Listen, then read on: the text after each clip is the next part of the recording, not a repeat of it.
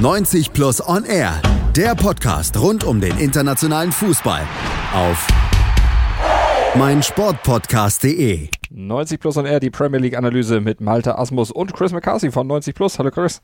Hallo. Wir blicken auf den 29. Spieltag in der Premier League zurück. Der Spieltag, an dem Manchester City durch den 1 0 Sieg in Bournemouth wieder die Spitze übernommen hat und an dem na, Liverpool entsprechend überholt wurde, weil der Wind im Stadion beim Derby in Everton offensichtlich ein bisschen groß war. Das war zumindest eine der Erklärungen von Jürgen Klopp für das 0 0 gegen Everton, für das 0 0 im prestigeträchtigen Derby, was dann eben auch entsprechende Auswirkungen auf die hatte. Chris, äh, der Wind, war es tatsächlich ein Faktor? Nein, auf keinen Fall. Ebenso wenig wie es ähm, vor einiger Zeit auch der Platz war oder die Verletzungen des Gegners wie bei Manchester United. Ähm, ich denke, es ist einfach eine Methode von, von Jürgen Klopp, seine Mannschaft so ein bisschen aus der Schusslinie zu befreien, ein bisschen den Druck wegzunehmen, denn man muss auch feststellen, Liverpool hat nun in wenigen Wochen sieben Punkte Führung verspielt und ähm, da, ist die, da sind die Medien natürlich schnell gewillt, äh, auf die Mannschaft einzuschießen. So ein bisschen wie Dortmund in der Bundesliga. Wäre ja eine schöne Parallele zu Jürgen Klopp. Egal. Wir gucken auf das Spiel gegen Everton jetzt noch ein bisschen genauer. Everton überraschte mit einem recht mutigen Auftritt äh, zunächst mal. Und das nicht nur die Zuschauer, sondern auch den Gegner. Ja, auf jeden Fall. Ähm, das war von Everton in dieser Form nicht zu erwarten. Ähm, zuletzt die Toffees in einer sehr schlechten Verfassung und ähm, gegen Liverpool dann ausgerechnet im Derby von Anfang an sehr wach, sehr mutig und sehr aggressiv in den Zweikämpfen und damit hatte Liverpool Probleme. Man brachte die Reds somit aus dem Rhythmus und Liverpool wusste sich nicht wirklich spielerisch zur Wehr zu setzen und so wurde es zwar kein Fußballspiel auf dem höchsten technischen Niveau, aber dafür ein sehr intensives und sehr umkämpftes. Die besseren Chancen hatte zunächst sowieso Liverpool dann trotz dieses äh, klebrigen Spiels, passt ja irgendwie auch zu Toffee. genau, das stimmt. In der 28. Minuten, Minute stand Everton dann ziemlich offen. Das erste Mal. Ähm, Mosala war durch und ähm, kommt zur 1 zu 1 Situation mit äh, Toffees Keeper Jordan Pickford. Und da ähm, hat Pickford so ein bisschen seinen Patzer aus dem Hinspiel wieder gut gemacht, sehr stark in der 1 zu 1 Situation und vielleicht auch nochmal ein kleiner Beweis dafür, dass Salah momentan nicht in der besten Verfassung vor dem Tor ist. Hm. Richtig viel Fußball gab es danach nicht. Viele lange Bälle und Zweikämpfe bis zur Halbzeit. Nach der Pause dann zunächst Everton nach dem Standard. Gefährlich vom Tor von Liverpool. Ja, da kommt äh, Calvert-Lewin zu einer Kopfballsituation. Ähm, generell über die rechte Seite war Everton sehr stark. Da gab es die eine oder andere Hereingabe und in dieser Situation dann der junge Engländer mit dem Kopf. Und ähm, es war noch so ein kleines Warnzeichen an Liverpool, dass, dass Everton so allmählich immer mutiger auch im, im Offensivspiel wird. Aber Liverpool kam auch zu Chancen. 56. Minute, schöne Aktion. Martip auf Salah und dann war es nicht Pickford. Nein, ähm, dann war es Keen, der Innenverteidiger von Everton. Zuvor muss man noch erwähnen, ähm, Martip setzt äh, Salada wirklich hervorragend in Szene. Ähm, er dann läuft auf, äh, auf den Keeper zu und dann kommt in den letzten Sekunden noch Keen dazwischen mit einer wirklich perfekt getimten Grätsche. Also da war sehr viel Risiko dabei und ähm, umso, umso sehenswerter war dann das Ergebnis. Wie ging es weiter? Liverpool mit der besseren Chance zunächst? Ja, ähm, aber dennoch war es äh, wirklich ein, ein Hin und Her von beiden Mannschaften. Also da gab es quasi kein Mittelfeldspiel, das kann man wirklich so sagen. Ähm, stattdessen gab es immer lange Bälle, ähm, schnelle Kontersituationen beinahe über die Flügel. Also wirklich mit, mit offenem Visier und ähm, dann kurz darauf ähm, auf diese erste Chance von Salah kam es direkt zur nächsten Situation für die Reds. Ähm, nach einer Standardsituation war es, glaube ich, Van Dijk verlängert mit dem Kopf auf Fabinho. Und da dachte man wirklich nach einer circa einer Stunde, jetzt äh, kommt Liverpool in Führung. Fabinho steht wirklich da frei vor dem Tor und dann wie aus dem Nichts kommt diesmal Luca Digne dazwischen und kann die Situation entschärfen. Also es waren einige Situationen dabei, wo, wo ein Innenverteidiger oder Verteidiger generell in letzter Sekunde dazwischen kam. Gleiches aber auch auf Seiten der Reds Van Dijk mit mhm. einer sehr, sehr starken Partie defensiv. Und auf der anderen Seite, da war dann eben auch die Defensive von Liverpool nochmal wieder gefordert. Kurz vor dem Ende, die Endphase gehörte so ein bisschen erwarten. Ja, da dachte ich wirklich, dass, dass die Toffees hier in Führung gehen würden. Ähm, wie gesagt, mehrmals über die rechte Seite. Seamus Coleman machte da ein tolles Spiel und dann auch der, der eingewechselte äh, Richarlison ähm, kam da über die rechte Seite, ähm, bringt den Ball sehr scharf in die Mitte Und da verpasste Bernard wirklich nur knapp. Es war kein Schuss aufs Tor, aber da fehlten wirklich nur ein paar Zentimeter. Und dann wäre es womöglich wirklich zu einer, zu einer brenzligen Situation gekommen kam es aber nicht und dann gab es auf der Gegenseite dann nochmal eine Situation, in der Firmino geblockt wird im Strafraum der Toffees. Genau fünf Minuten vor Schluss, ähm, da war so ein bisschen Chaos im Toffees Strafraum, das erste Mal gefühlt in dieser Partie.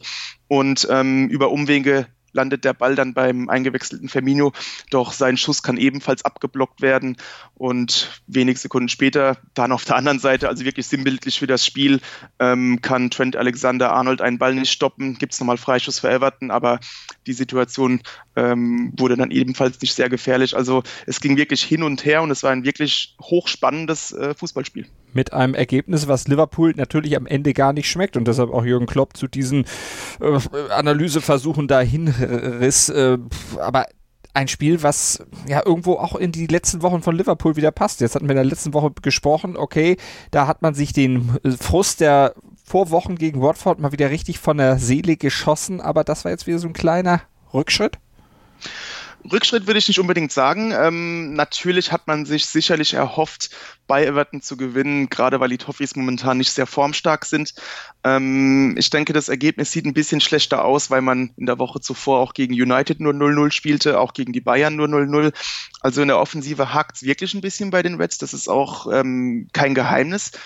Gleichzeitig finde ich, ähm, dass die Ergebnisse gar nicht so schlecht sind für Liverpool. Ähm, sehr positiv auf der anderen Seite ist, dass man gegen Everton, United und Bayern jeweils zu Null gespielt hat. Ähm, klar, man ist jetzt einen Punkt hinter City, aber man hat es irgendwie doch noch in der Hand. Ich finde das äh, Restprogramm von Liverpool ein Tick leichter als das von City. Also Spiele gegen United, Everton, beide auswärts, die kann man verlieren. Mhm. Und ähm, auf der positiven Seite, man ist ungeschlagen durch diese Serie gekommen. Also ganz so schlecht ist es doch nicht. Das stimmt. Eine Niederlage erst nach 29 Spieltagen und insgesamt 70 Punkte auf dem Konto. Man hatte in der Vorsaison 75 nach dem vollen Spieltagskalender. Also das ist schon wirklich eine Steigerung im Vergleich zum Vorjahr. Ob es für die Meisterschaft reicht, das werden wir dann am Restprogramm ablesen können. Aber was man eben auch gesehen hat in diesem Spieltag, ohne dass wir jetzt zu sehr ins Detail beim Manchester City Spiel in Bournemouth gehen wollen, ähm, die kochen auch nur mit Wasser und brauchen da auch mittlerweile immer sehr viel Glück, so ein bisschen. Ja, also das, das, das Spiel war schon verdient, ähm, kommen wir gleich noch kurz zu, aber insgesamt richtig. Ähm, City und Liverpool teilen sich momentan eine ähnliche Schwäche, und zwar, dass man im gegnerischen Strafraum nicht konsequent genug ist. Da fehlt so ein bisschen die letzte Durchschlagskraft momentan. Ähm, beide tun sich da ein bisschen schwer, ähm, Torchancen zu kreieren, was natürlich für diese beiden Offensiven ähm, sehr überraschend ist. Also ich bin mir relativ sicher, dass beide Teams noch Punkte lassen werden und äh, beziehungsweise mehrfach Punkte lassen werden, das ist klar. Und dann wird es eben interessant zu sehen sein, welche Mannschaft weniger Punkte lässt, so, so banal sich das jetzt auch anhört. Aktuell City 71 Punkte, Liverpool 70 Punkte. Dahinter auf Platz 3 Tottenham und die haben an diesem Wochenende auch gepunktet. Einfach nämlich im Derby gegen Arsenal. Tottenham, Arsenal, unser nächstes Spiel. 1-1 ging es am Ende aus ging einiges äh, hoch her da auf dem Platz. Zwei Elfmeter-Fehlentscheidungen, Fehlschuss von Aubameyang, der das Spiel hätte entscheiden können, ein Platzverweis. Also wir haben ein bisschen was, über das wir reden müssen. Fangen wir mal mit diesen sehr strittigen und engen Situationen an. Ja, da gab es schon die ersten nach 13 Minuten. Ähm, Granit Xhaka kommt bei Harry Kane nicht hinterher, ähm, grätscht dann etwas übermotiviert und unbedacht ihm in die Beine. Also er trifft ihn schon mit den Stollen an der Wade. Da kann man durchaus rot geben. Und das war dann, wie, wie, du bereits angedeutet hast, nur die erste von einigen brenzligen Schiedsrichterentscheidungen. Und zu den weiteren kommen wir im weiteren Verlauf des Spiels. Das ist aber schon mal so ein erster Fingerzeig, wohin es ging bei diesem Derby. Dieses Derby, was Arsenal mit einer recht interessanten Aufstellung anging. Einige Leistungsträger zunächst mal draußen gelassen.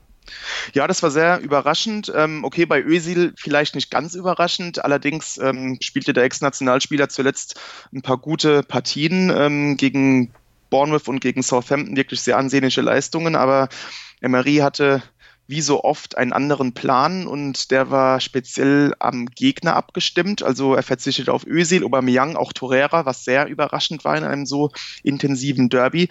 Und die, die Aufstellung wurde auch in den sozialen Netzwerken vor dem Spiel sehr kritisiert, aber man konnte dann schon recht früh erkennen, Emery hat sich dabei etwas gedacht. Arsenal war erstaunlich kompakt, ähm, spielte taktisch sehr diszipliniert und bewusst und auch die Entscheidung auf Lacazette zu setzen, ähm, die zahlte sich aus, ähm, denn der Franzose ist dann schon ein Tick spielintelligenter als, als Aubameyang, der da eher dieser äh, Konterstürmer ist.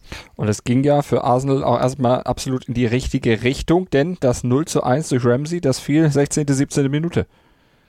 Genau, richtig. Und da war es eben auch Lacazette, ähm, natürlich mit tatkräftiger Unterstützung von Spurs-Verteidiger Davinson Sanchez, der als letzter Mann die Situation wirklich total äh, falsch einschätzt, ähm, rückt da viel zu weit auf, weiß da nicht, was er mit dem, ähm, mit dem Ball machen soll, wehrt ihn dann irgendwie mit dem Kopf ab, aber direkt in die Füße von Lacazette und äh, der setzt dann wirklich sehr gedankenschnell äh, Ramsey in Szene und ähm, der marschiert dann über die gesamte Hälfte und lässt dann Loris aussteigen zum 1 zu 0. Also ähm, war, glaube ich, genauso wie Emery spielen wollte die Spurs sind in den letzten Wochen sehr konteranfällig und Arsenal wartete nur auf solche Situationen. Und das warteten sie dann im weiteren Verlauf auch weiter. Vielleicht ein bisschen zu defensiv, Arsenal nach der Führung? Ja, ähm, Spurs waren dann ein bisschen verunsichert. Ähm, Arsenal machte das eigentlich ganz geschickt, aber dann verlor man etwas zu sehr die Kontrolle, ähm, verließ sich zu sehr auf das Verteidigen und so gewann Tottenham immer mehr Überhand über die Partie. Und in der 24. Minute kam dann auch fast schon direkt der Treffer der Spurs, aber ein, der Kopfballtreffer von Harry Kane ähm, ist aus einer diesmal korrekten Abseitssituation entstanden. Und das war jetzt der Auftakt einer Druckphase von Tottenham, aber Arsenal konnte es ganz trotzdem ganz gut verteidigen. Äh, dann kam erst vor der Halbzeit, vor dem Pausenpfiff, dann wieder die nächste Tottenham-Szene, die dann auch wirklich gefährlich wurde. Ja, das war die erste so richtig gefährliche Situation von Tottenham, denn das muss man da wirklich erwähnen. Arsenal überließ den Spurs zwar so ein bisschen das Spiel, aber man verteidigte das ungewohnt konsequent da hinten. Also echte Torchancen gab es kaum und eben kurz vor der Halbzeit war es dann doch soweit. Ähm, erst Harry Kane, ähm, der eine wirklich tolle Parade von, äh, von Bernd Leno ähm, ja, provozierte. Parade nicht, aber es war ein sehr gutes Stellungsspiel. Die Weltklasse-Parade kam direkt danach bei dem Nachschuss von Sissoko. Ähm, wirklich eine unglaubliche Reaktion Lenos, der den Ball da wirklich gedankenschnell auch über die Latte lenken kann. Und vielleicht noch so ein kleines Ausrufezeichen, dass Bernd Leno in den letzten Wochen wirklich äh, im Norden Londons äh, angekommen ist und äh, wirklich zum absoluten Rückhalt geworden ist. Einer der Gründe für die Siegesserie vor diesem Unentschieden von drei Spielen Spielen sicherlich auch mit. Äh, zur Pause hatte dann Emery reagiert auf das, äh, was ihm da am Platz geboten wurde, hat ein bisschen umgestellt. Also wir müssen wieder über die Aufstellung sprechen, auch zu Beginn der zweiten Hälfte. Da hat er sich wieder was einfallen lassen. Genau, Teurer kam in der Halbzeit für Gendusi und ähm, das hat man in dieser Saison schon öfter gesehen, dass Emery da überhaupt keine Scheu hat, ähm, erstmal irgendwelchen Namen auf der Bank zu lassen, geschweige denn in der Halbzeit zu reagieren. Und das war auch recht clever. Ähm, Arsenal, wie gesagt, mit etwas wenig Kontrolle und mit Torreira wollte er im Mittelfeld so ein bisschen mehr ähm, aggressiver werden wahrscheinlich, mehr Ballgewinne provozieren und dadurch einfach ein bisschen mehr Spielkontrolle gewinnen, beziehungsweise das Spiel der Spurs ein bisschen mehr zerstören. Mhm. Und das ging in den ersten 15 Minuten auch ziemlich gut. Arsenal kam sehr, sehr wach aus der Pause, war die bessere Mannschaft und hätte um ein Haar noch das 2-0 geschossen, doch äh, Lacazette äh, verzog dann aus ziemlich ähm, guter Position. Also da muss es wirklich 2-0 für die Gunners stehen. Tat es aber nicht und wie das so oft ist im Fußball, kommt es dann hinten äh, das Gegentor. So war es dann auch diesmal. Tottenham ein bisschen wacher geworden dann nach dem etwas schwierigen Start in die zweite Hälfte, hatte sich dann eingestellt auf das, was Arsenal da aufgeboten hat und dann kam Harry Kane im Strafraum zu Fall, gefault von Mustafi. Kane im Abseits, aber gab trotzdem Elfmeter. Ja, gab trotzdem Elfmeter. Also es wurde viel darüber diskutiert, ähm, ob das eine korrekte Entscheidung war oder nicht. Ähm, meines Erachtens ist die Abseitsposition vorher passiert, da er quasi aktiv wird, ähm, zum Ball geht und Mustafi reagiert darauf hin und äh, bringt ihn zu Fall war etwas ungestüm, aber wahrscheinlich nicht zwingend ein Elfmeter überhaupt die Situation. Dann noch abseits dazu. Natürlich sehr bitter für Arsenal und äh, Harry Kane, das kennt man ja spätestens seit der WM, wirklich eiskalt bei dem Elfmeter zum 1 zu 1. Nicht so eiskalt wie Arsenal dann in der 90. Minute, als äh, Aubameyang zu Fall kam und selber antrat. Man weiß ja, der Gefaulte soll eigentlich nicht schießen. Aubameyang war es in dem Fall egal. Ja, scheinbar. Ähm, er holt den Elfmeter raus, aber da müssten wir auch erwähnen, Stichwort äh, war, ähm, das war wirklich kein Elfmeter, sehr wenig Kontakt von Sanchez und Aubameyang, der nimmt dankend an und dann eben der Elfmeter wirklich extrem schwach ausgeführt, also halb links flach äh, da hat er es Loris wirklich einfach gemacht, den Ball zu parieren. Aber da kommt noch die, die nächste Situation mhm. direkt hinzu mit den, mit den Fehlentscheidungen. Vertongen startete wirklich erstaunlich früh in den Strafraum, also bevor Aubameyang überhaupt den Elfmeter ausführte. Und das würde sich noch als Knackpunkt erweisen, denn beim Nachschuss der Gunners nach dem Elfmeter war ausgerechnet Vertongen zur Stelle, klärte auf der Linie und ich denke, ohne diesen sicherlich drei, vier Meter Vorsprung wäre Vertonken da nicht gewesen und er hätte es dann trotz des verschossenen, verschossenen Elfmeters 2 zu 1 gestanden. Also da waren einige sehr brenzlige Situationen dabei. Und es gab noch eine Szene, die auch noch zu besprechen ist, nämlich in der Nachspielzeit. Da gab es noch den Platzverweis für Torreira. 90. plus 5, grobes Foulspiel gegen Rose. Ja, übermotiviert. Ähm, Torreira, also ich finde, in der Situation sieht man, dass er den Ball spielen will, aber es ist natürlich etwas fahrlässig, das Ganze, ähm, denn er spielt zuerst den Ball und dann quasi mit dem Schwung ähm, direkt mit, dem, mit der offenen Sohle auf Rose. Also der Platzverweis geht natürlich absolut in Ordnung und ähm, ja, passe so ein bisschen in, in den Derby, in, den, in die Derby-Stimmung des Spiels, klar. Platzverweis geht in Ordnung, das Unentschieden letztlich auch. Wie fällt dein Fazit aus? Also leistungsgerecht ist es meines Erachtens auf jeden Fall. Aber Arsenal etwas unglücklicher mit der Situation, denn ähm, ich denke, wie gesagt, dass diese Spielanteile bewusst abgegeben wurden. Das war taktisch, äh, taktisch so gewollt von Emery. Und wenn man dann noch drauf schaut, dass Arsenal wirklich kaum Torchancen zuließ und selbst ähm, da wirklich einen Chancenplus vorzuweisen hatte, ist das für die Gunners ähm, auch aufgrund der Situation mit den Elfmetern sehr, sehr bitter, dass der taktische Plan hier nicht aufging. So ging es also aus, das Derby zwischen Tottenham und Arsenal. Tottenham Dritter mit 61 Punkten, Fünfter Arsenal 57 Punkte und dazwischen, da steht ja noch Manchester United und über die sprechen wir gleich nach einer kurzen Pause. Dann geht's zur Awardverleihung hier bei 90 Plus und R der Premier League Analyse. Die Premier League Awards gibt's gleich nach der. Schatz, ich bin neu verliebt. Was? Drüben. Das ist er. Aber das ist ein Auto. Ja, eben. Mit ihm habe ich alles richtig gemacht. Wunschauto einfach kaufen, verkaufen oder leasen. Bei Autoscout24. Alles richtig gemacht. Pause. Sport für die Ohren. In deinem Podcatcher und auf meinsportpodcast.de. Sportplatz mit Malta Asmus und Andreas Thies. Täglich neue Podcasts aus der Welt des Sports.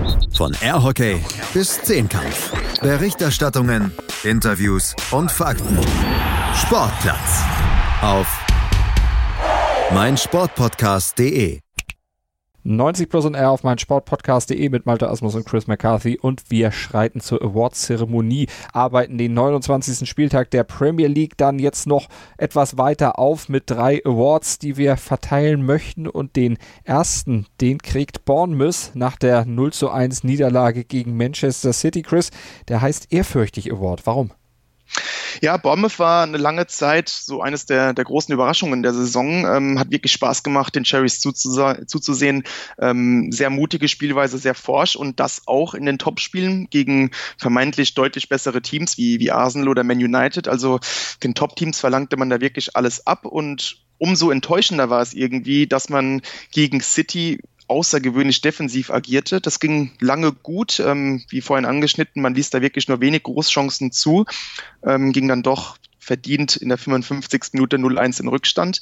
Und dann wurde es so, so richtig enttäuschend, weil auch da kam wirklich gar nichts von Bournemouth. Also dieses forsche Angriffsspiel, ähm, diese blitzschnellen Gegenangriffe, die waren überhaupt nicht existent und so blieb Bournemouth mit einer wirklich ehrfürchtigen Leistung zum ersten Mal in der Premier League-Geschichte ohne einen einzigen Torschuss.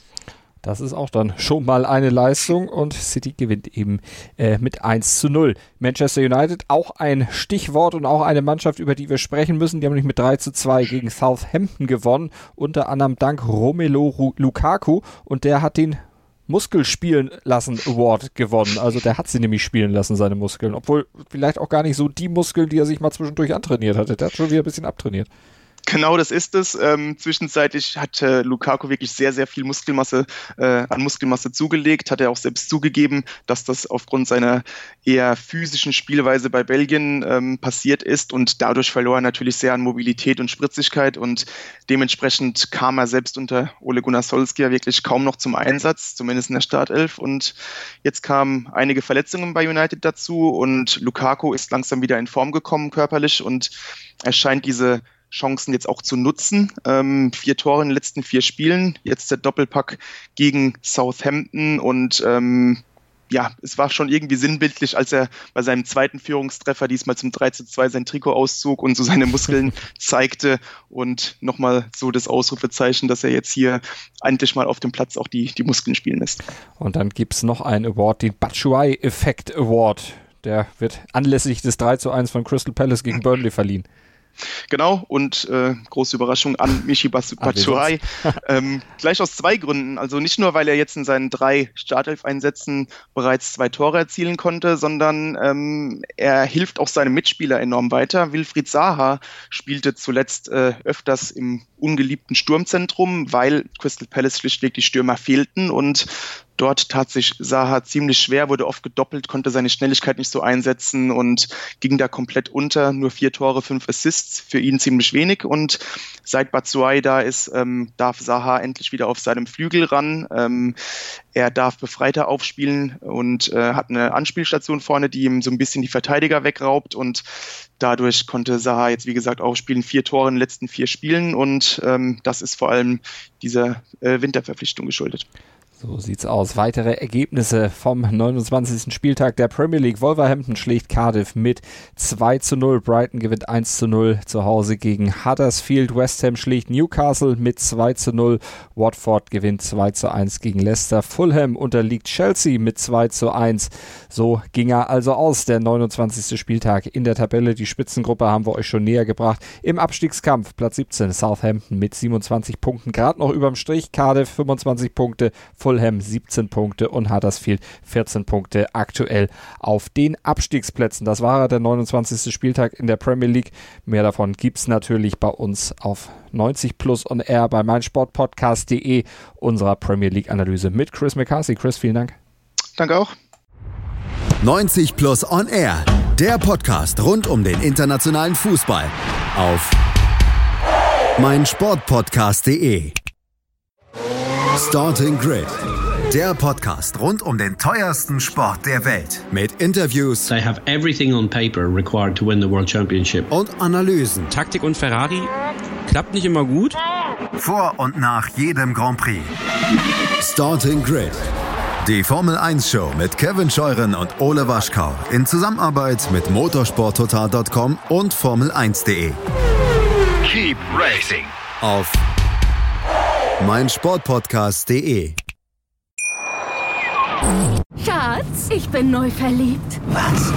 Da drüben. Das ist er. Aber das ist ein Auto. Ja, eben. Mit ihm habe ich alles richtig gemacht. Wunschauto einfach kaufen, verkaufen oder leasen. Bei Autoscout24. Alles richtig gemacht.